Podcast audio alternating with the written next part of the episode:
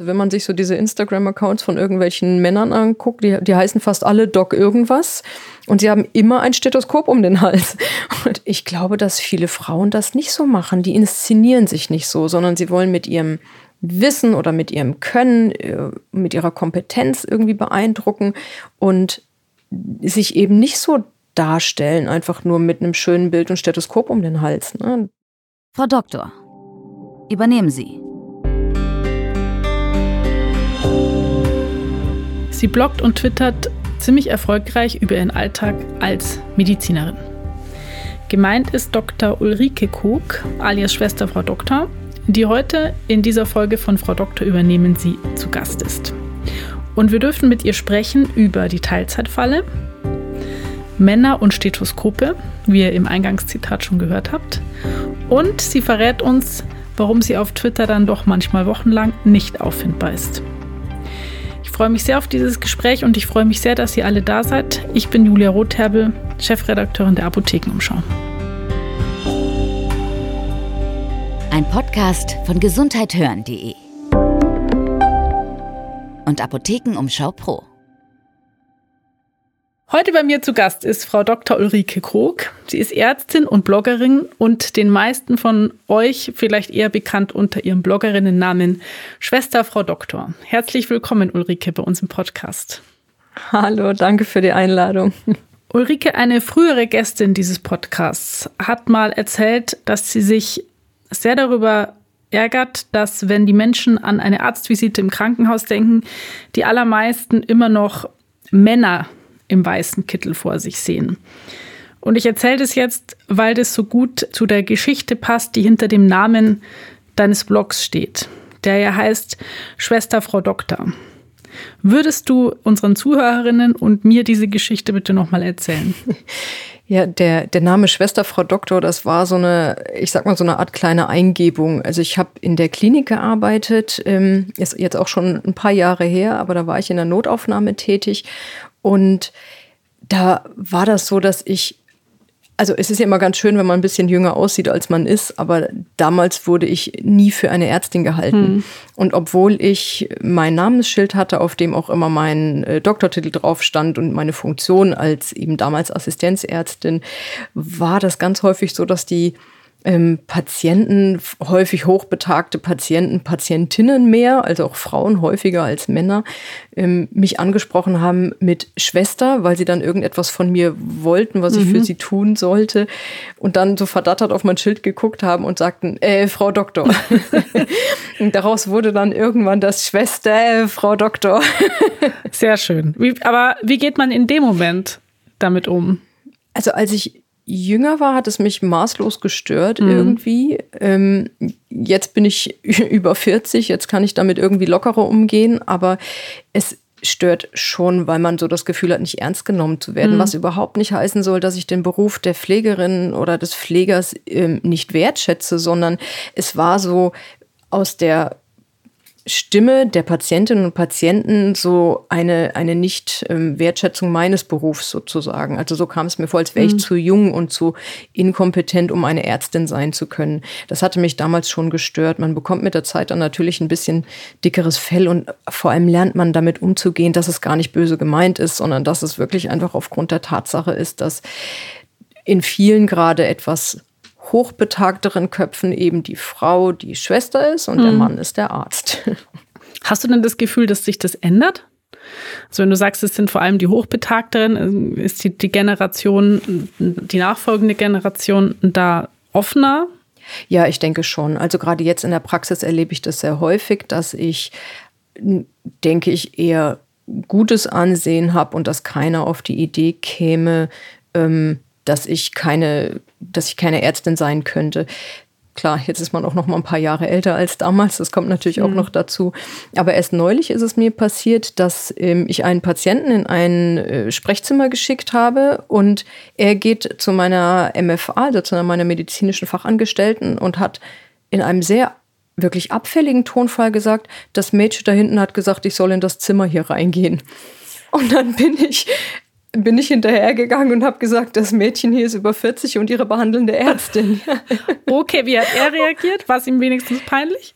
es war ihm schon, glaube ich, unangenehm, grummelte so ein bisschen dann in seinen Bart, irgendwie, ja, sehen aber nicht so danach aus. dann habe ich mich dafür freundlich bedankt und dann haben wir auch ganz normal irgendwie, äh, ja, gearbeitet miteinander sozusagen. Das war dann auch wieder in Ordnung.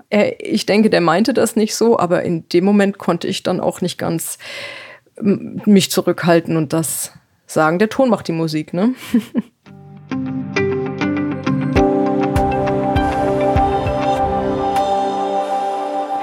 Ähm, Ulrike, du hast jetzt ja schon angedeutet, du bist nicht mehr in der Klinik tätig, du bist ähm, in einer Landarzt, sogenannten Landarztpraxis angestellt. Wie kam es zu dem Schritt?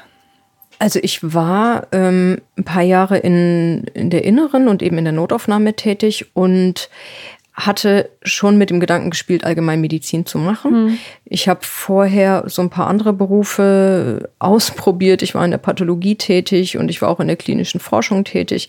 Und es fehlte mir immer etwas. Also ich hatte immer so das Gefühl, noch nicht ganz angekommen zu sein in meinem Beruf. Und dann irgendwann, als ich dann ähm, schwanger war, sind wir aufs Land gezogen. Einfach naja, die Gründe, ja, so warum man aufs Land Schritt, zieht. Ja, ja. Genau, genau. Also man möchte ja irgendwie nicht, dass die Kinder in der Stadt groß mhm. werden und man kann ein Haus kaufen und die Schwiegereltern sind in der Nähe und dann geht man eben aufs Land.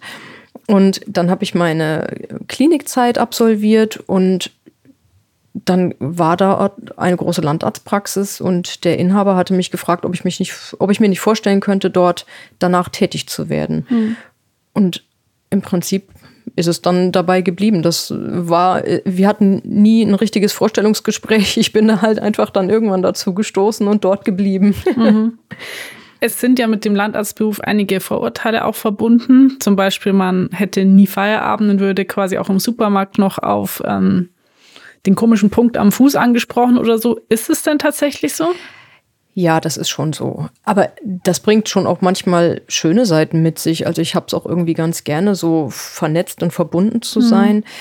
Man muss aber lernen, sich abzugrenzen. Also dass man jetzt zum Beispiel nicht die private Telefonnummer rausgibt und dann am Wochenende noch erreichbar ist, ähm, sondern wenn ich dann zu Hause bin, dann bin ich zu Hause. Also das, der einfachste Weg ist, äh, abends dann das Handy leise zu machen, auszuschalten, in der Nacht sowieso. Ne? Also die medizinische Versorgung in Deutschland ist zum Glück so, dass keiner irgendwo dann blutend auf der Straße liegen muss, ne? sondern immer irgendeine Versorgung da ist, auch wenn ich jetzt als Landärztin sozusagen mal nicht verfügbar bin. Du hast ja gerade gesagt, ihr seid dann mit den Kindern aufs, aufs Land gezogen. Ähm, ich wohne auch auf dem Land. Was man dabei dann immer nicht so bedenkt, ist das, oder vielleicht habt ihr es bedacht, wir nicht so, äh, dass die Kinderbetreuung dann auf dem Land weit weniger ausgebaut ist als in der Stadt. Wie, wie ist da deine Erfahrung? Also noch zu Klinikzeiten war das wirklich schwierig. Also da hatte ich große Probleme, wenn ich mal Überstunden machen musste, obwohl ich da auch nur Teilzeit gearbeitet hatte, also 75 Prozent, sechs Stunden am Tag. Man kann halt in der Notaufnahme nicht einfach irgendwie das Stethoskop fallen lassen und nach Hause gehen. Da gab es immer Überstunden, es gab immer wieder Probleme. Ich musste die Oma anrufen oder mhm. meinen, also jetzt Ex-Mann anrufen, sagen, hol mal bitte die Kinder ab, es geht gerade nicht. Er war ja auch beruflich voll eingebunden. Ne? Ähm, Inzwischen in der Praxis ist das natürlich deutlich leichter, weil ich da andere Arbeitszeiten habe, meine Kinder jetzt auch größer sind. Das heißt, wenn die von der Schule kommen, dann bin ich zu Hause. Ähm, und auch an meinen langen Tagen schaffen die das mal, ne, dass mhm. ich da mal jetzt nicht äh, stundenlang da bin. Aber das war gerade, als sie kleiner waren, auf dem Land wirklich schwierig. Wir haben es dann mit, mit einem Au-pair-Mädchen probiert. Das war für mich die große Katastrophe. Das hat gar nicht funktioniert. Aber das ist sicherlich Einstellungssache. Das kann man ja einfach irgendwie für sich entscheiden und hm. ausprobieren. Du arbeitest jetzt in Teilzeit, 20 Stunden, hast vor 30 Stunden zu arbeiten. Weiß ich aus dem Vorgespräch, hat mir unsere Redakteurin Anja gesteckt. Und du machst auch deine Facharztausbildung quasi in Teilzeit. Genau. Würdest du sagen, du steckst in der klassischen Teilzeitfalle, wie man so schön sagt? Irgendwie schon. Also es fühlt sich schon so an. Also jetzt ähm, bin ich ja schon nicht mehr ganz so jung. Ne? Andere in meinem Alter sozusagen sind schon seit fünf Jahren vielleicht selbstständig in der Praxis ähm, und haben mit, ich weiß nicht, 30, Anfang 30 ihren Facharzt gemacht. Das ist bei mir jetzt nicht so. Also ich habe jetzt kürzlich auf 30 Stunden aufgestockt, äh, okay. weil ich jetzt das Gefühl habe, dass meine Kinder groß genug sind. das ist deutlich anstrengender, das muss man echt so sagen. Mhm. Es klappt gut, aber es ist wirklich deutlich anstrengender. Und mache jetzt dann im im Frühjahr meinen Facharzt, damit ich dann in die Praxis einsteigen kann. Und wie gesagt, andere, die haben das natürlich deutlich früher gemacht. Mhm. Und da würde ich schon behaupten, ist man in der Teilzeitfalle. Aber ich hätte es nicht anders hinkriegen können. Also ich hätte nicht Vollzeit arbeiten können, nicht mal in der Praxis, weil die langen Tage, die dann bis 19 Uhr gehen, die kann ich gerade als Alleinerziehende nicht abdecken. Du hast ja noch einen anderen Job. Weiß nicht, ob du es als Nebenjob bezeichnen würdest. Ich habe es jetzt mal in Anführungszeichen auf meinem, meinem Spickzettel hier als Nebenjob beschrieben. Auf den würde ich aber gleich erst zu sprechen kommen, wenn wir ein Spiel gespielt haben, das immer Teil dieses Podcasts ist. Mhm. Und dazu würde ich gerne die Redakteurin dieses Podcasts, Anja, zu uns holen.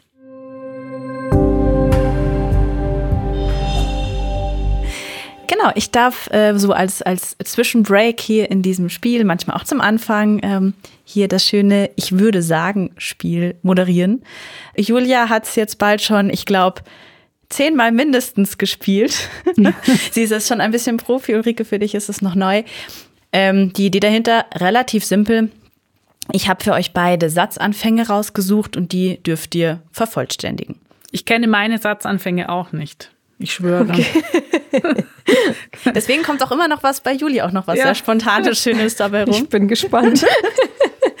genau. Und ähm, Ulrike, ich habe den ersten Satz für dich rausgesucht, wenn du keine Fragen mehr hast. Nein, kann losgehen. Gott sei Dank ist auch die Komplexität dieses Spiels relativ gering. Da bin ich immer relativ froh. Kannst du noch mal erklären, wie es geht? Bitte? Also, da waren diese Satzanfänge.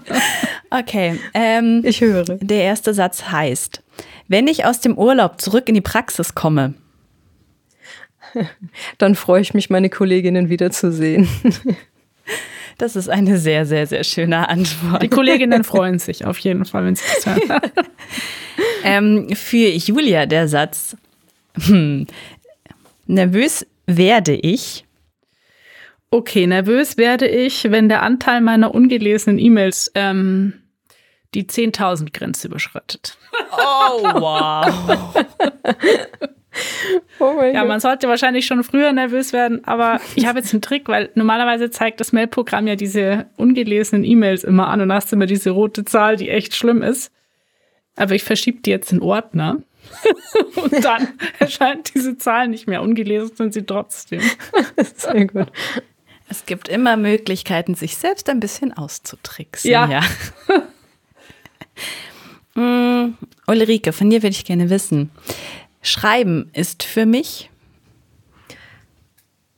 Schreiben ist für mich Ausgleich und äh, Vervollständigung meines Berufs. Sehr schön. Also ich merke das wirklich, dass das Schreiben mir fehlt, wenn ich es eine Zeit lang nicht machen kann. Ähm, und ich glaube, dass ich da zum Teil, also ich lerne viel davon und ich glaube auch, dass ich dadurch meinen Beruf auch irgendwie, ja, vervollständige, meinen Tagesalltag verarbeite. Mhm. Genau, du bist die schreibende Ärztin, Ulrike. Die Julia ist die vielleicht auch immer noch schreibende, gar nicht mehr so viel schreibende Chefredakteurin. Deswegen würde ich von dir gerne wissen, Julia, Schreiben ist für mich? Ähm, Schreiben ist. Schreiben war für mich immer der totale Traum, dass ich quasi einen Beruf habe, in dem ich schreiben kann. Ich habe schon immer als Kind immer ellenlange Aufsätze geschrieben. Ähm, und jetzt ist es so, dass ich es tatsächlich vermisse, aber auch merke, dass man für Schreiben oder für gut Schreiben auch Zeit braucht, die jetzt der Beruf so, wie er jetzt ist, einfach gerade nicht mit sich bringt. Ulrike nickt nachdrücklich.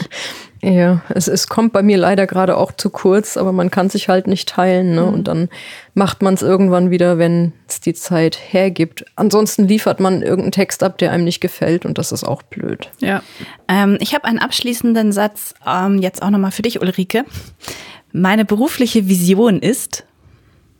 Also eigentlich darf es so weitergehen, wie es jetzt ist. Also ich, dass ich in der Praxis bin, dass ich weiterhin schreiben kann, ein bisschen Öffentlichkeitsarbeit machen kann und ja, es, es darf so bleiben. Das ist, das ist schön, wenn man seine Vision eigentlich selbst so ein bisschen erreicht hat. ja. Gut. Anja, wir sind, glaube ich, am Ende des Spiels, richtig? Da, ja, das war kurz und knackig, aber ich fand, ich fand die Antworten super, super, super schön tatsächlich. Vielen Dank. Sehr gerne.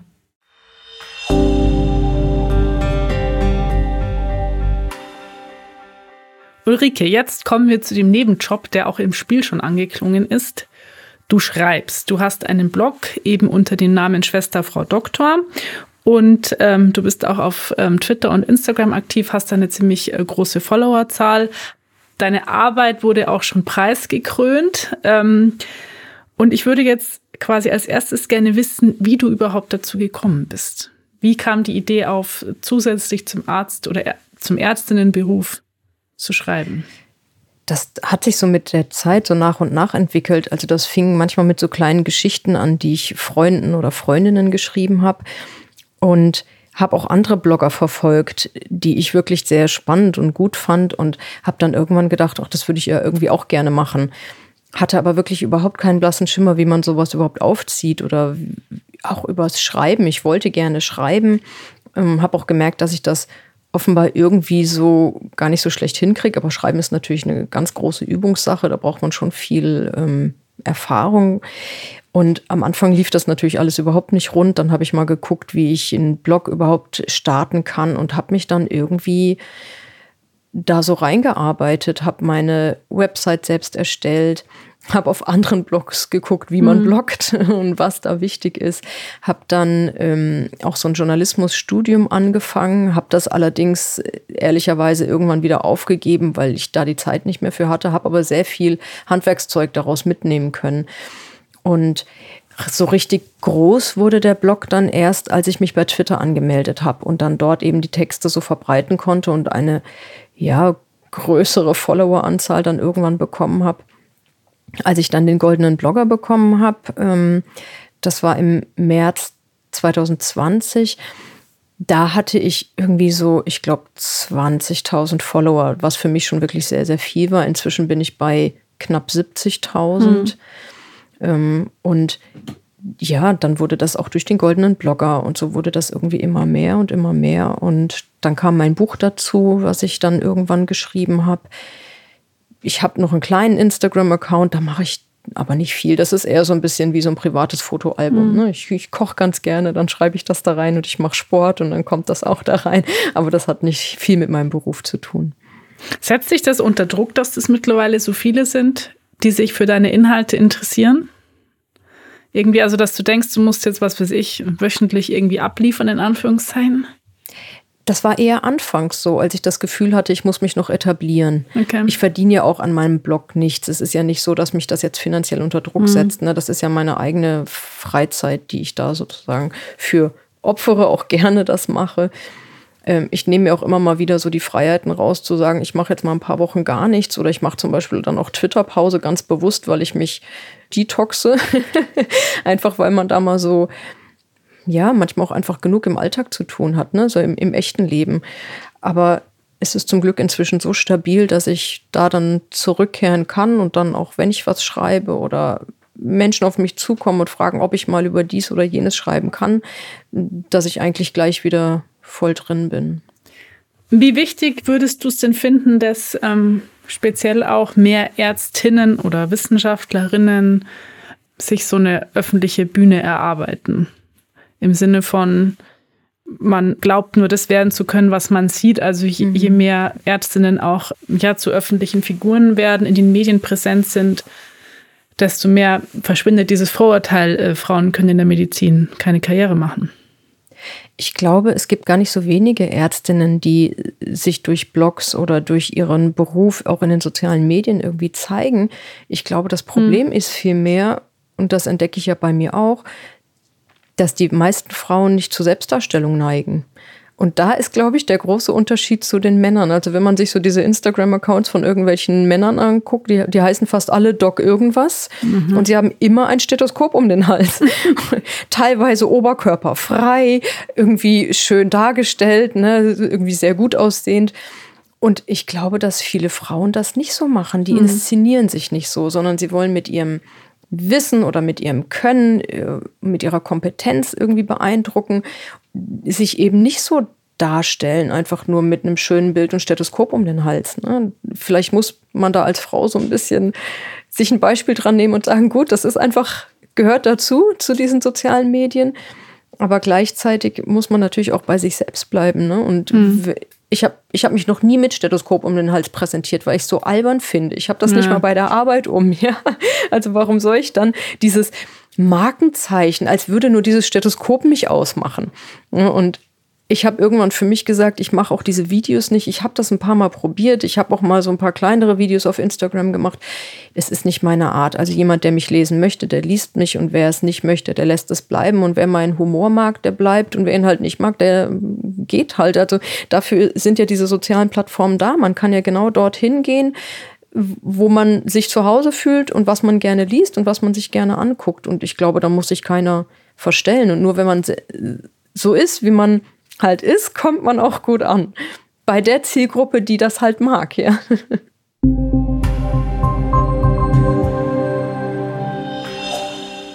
Es gab ja jetzt auch diesen Fall der Ärztin aus Österreich, der ziemlich für Furore gesorgt hat. Ja. Durch diese ganze Corona-Debatte, so ist auch mein Eindruck, hat teilweise schon der Ton in den sozialen Netzwerken nochmal an Schärfe gewonnen.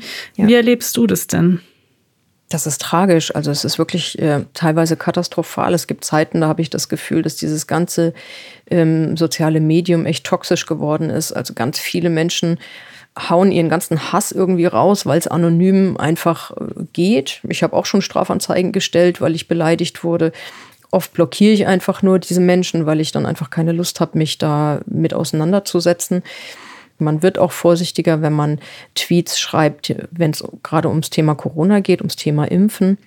Also neulich ich ein einfach nur ein Porträt mal auf Twitter, da war ich mit meinen Kindern unterwegs und ich hatte ein Porträt auf Twitter gepostet und es hält dann diese Leute, die diesen Hass loswerden wollen, auch nicht davon ab, dass das so überhaupt nichts mit Impfen und Corona zu tun mhm. hat und irgendjemand schrieb dann drunter, ich sehe aus wie Karl Lauterbach ähm, und ich wäre genauso schlecht für die Menschheit wie er und so. Inzwischen belastet mich das nicht mehr, aber da sieht man mal, wo das hinführt. Mhm. Ne? Also die, die Leute möchten das irgendwo loswerden und das schaffen sie im Internet, weil das für viele offenbar immer noch rechtsfreier Raum ist. Mhm. Und bei der Ärztin aus Österreich ähm, hat das natürlich so tragische Formen angenommen, dass man mal sieht, wo dieser Hass hinführen kann. Mhm. Und das muss absolut unterbunden werden, sowas.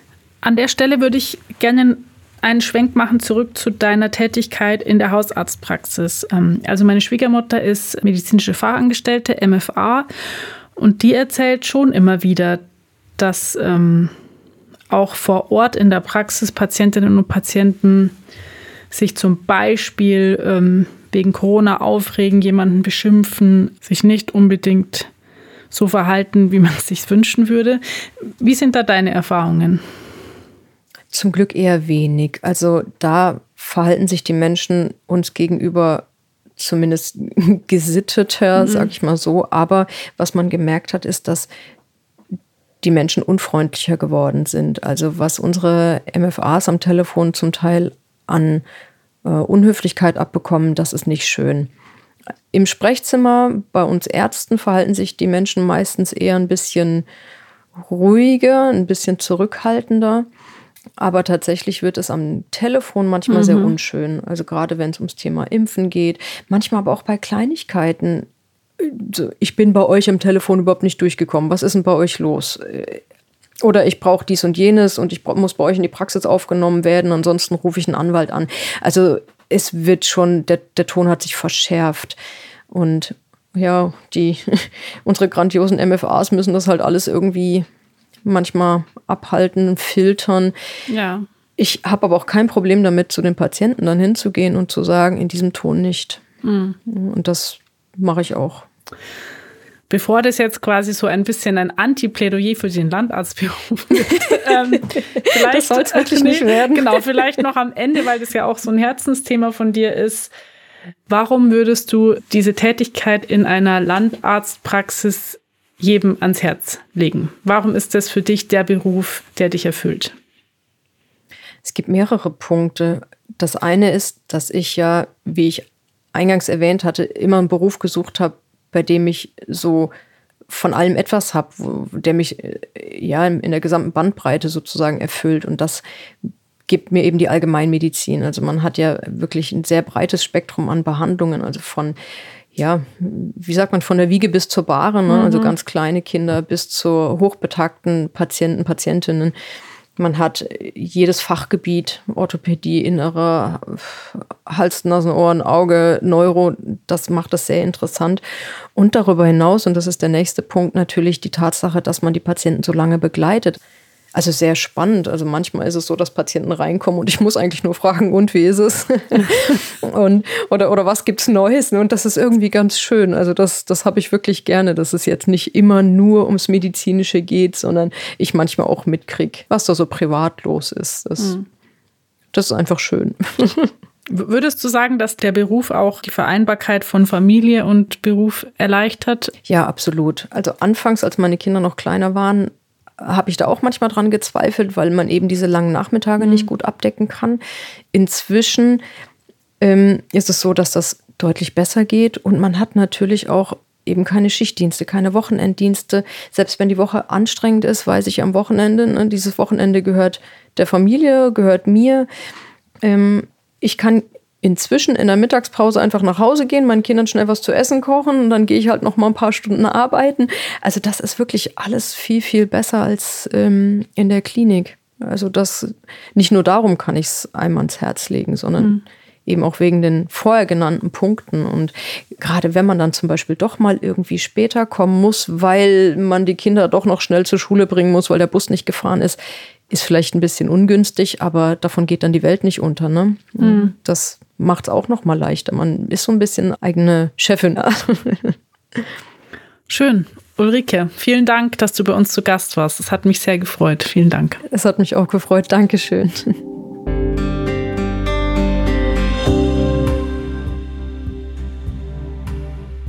Lust auf noch mehr tolle Vorbilder, auf äh, tolle Frauen, die im Bereich Medizin Karriere gemacht haben, dann lege ich euch all unsere bereits bestehenden Folgen von Frau Doktor übernehmen Sie ans Herz. Wir hatten schon die unterschiedlichsten Gästinnen. Wir hatten ähm, hier eine Medizinjournalistin, eine Nuklearmedizinerin, eine Notfallmedizinerin, eine Gefängnisärztin. Wir hatten Frauen, die in der Klinik gemacht haben, Frauen, die in Berufsgremien aufgestiegen sind, Frauen, die einfach gesagt haben, ich steige aus diesem System aus und mache jetzt mein eigenes Ding.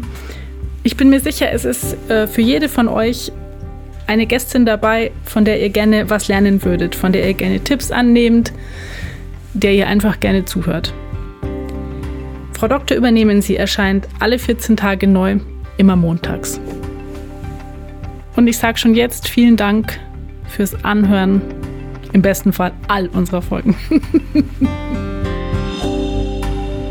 Ein Podcast von gesundheithören.de und Apothekenumschau Pro.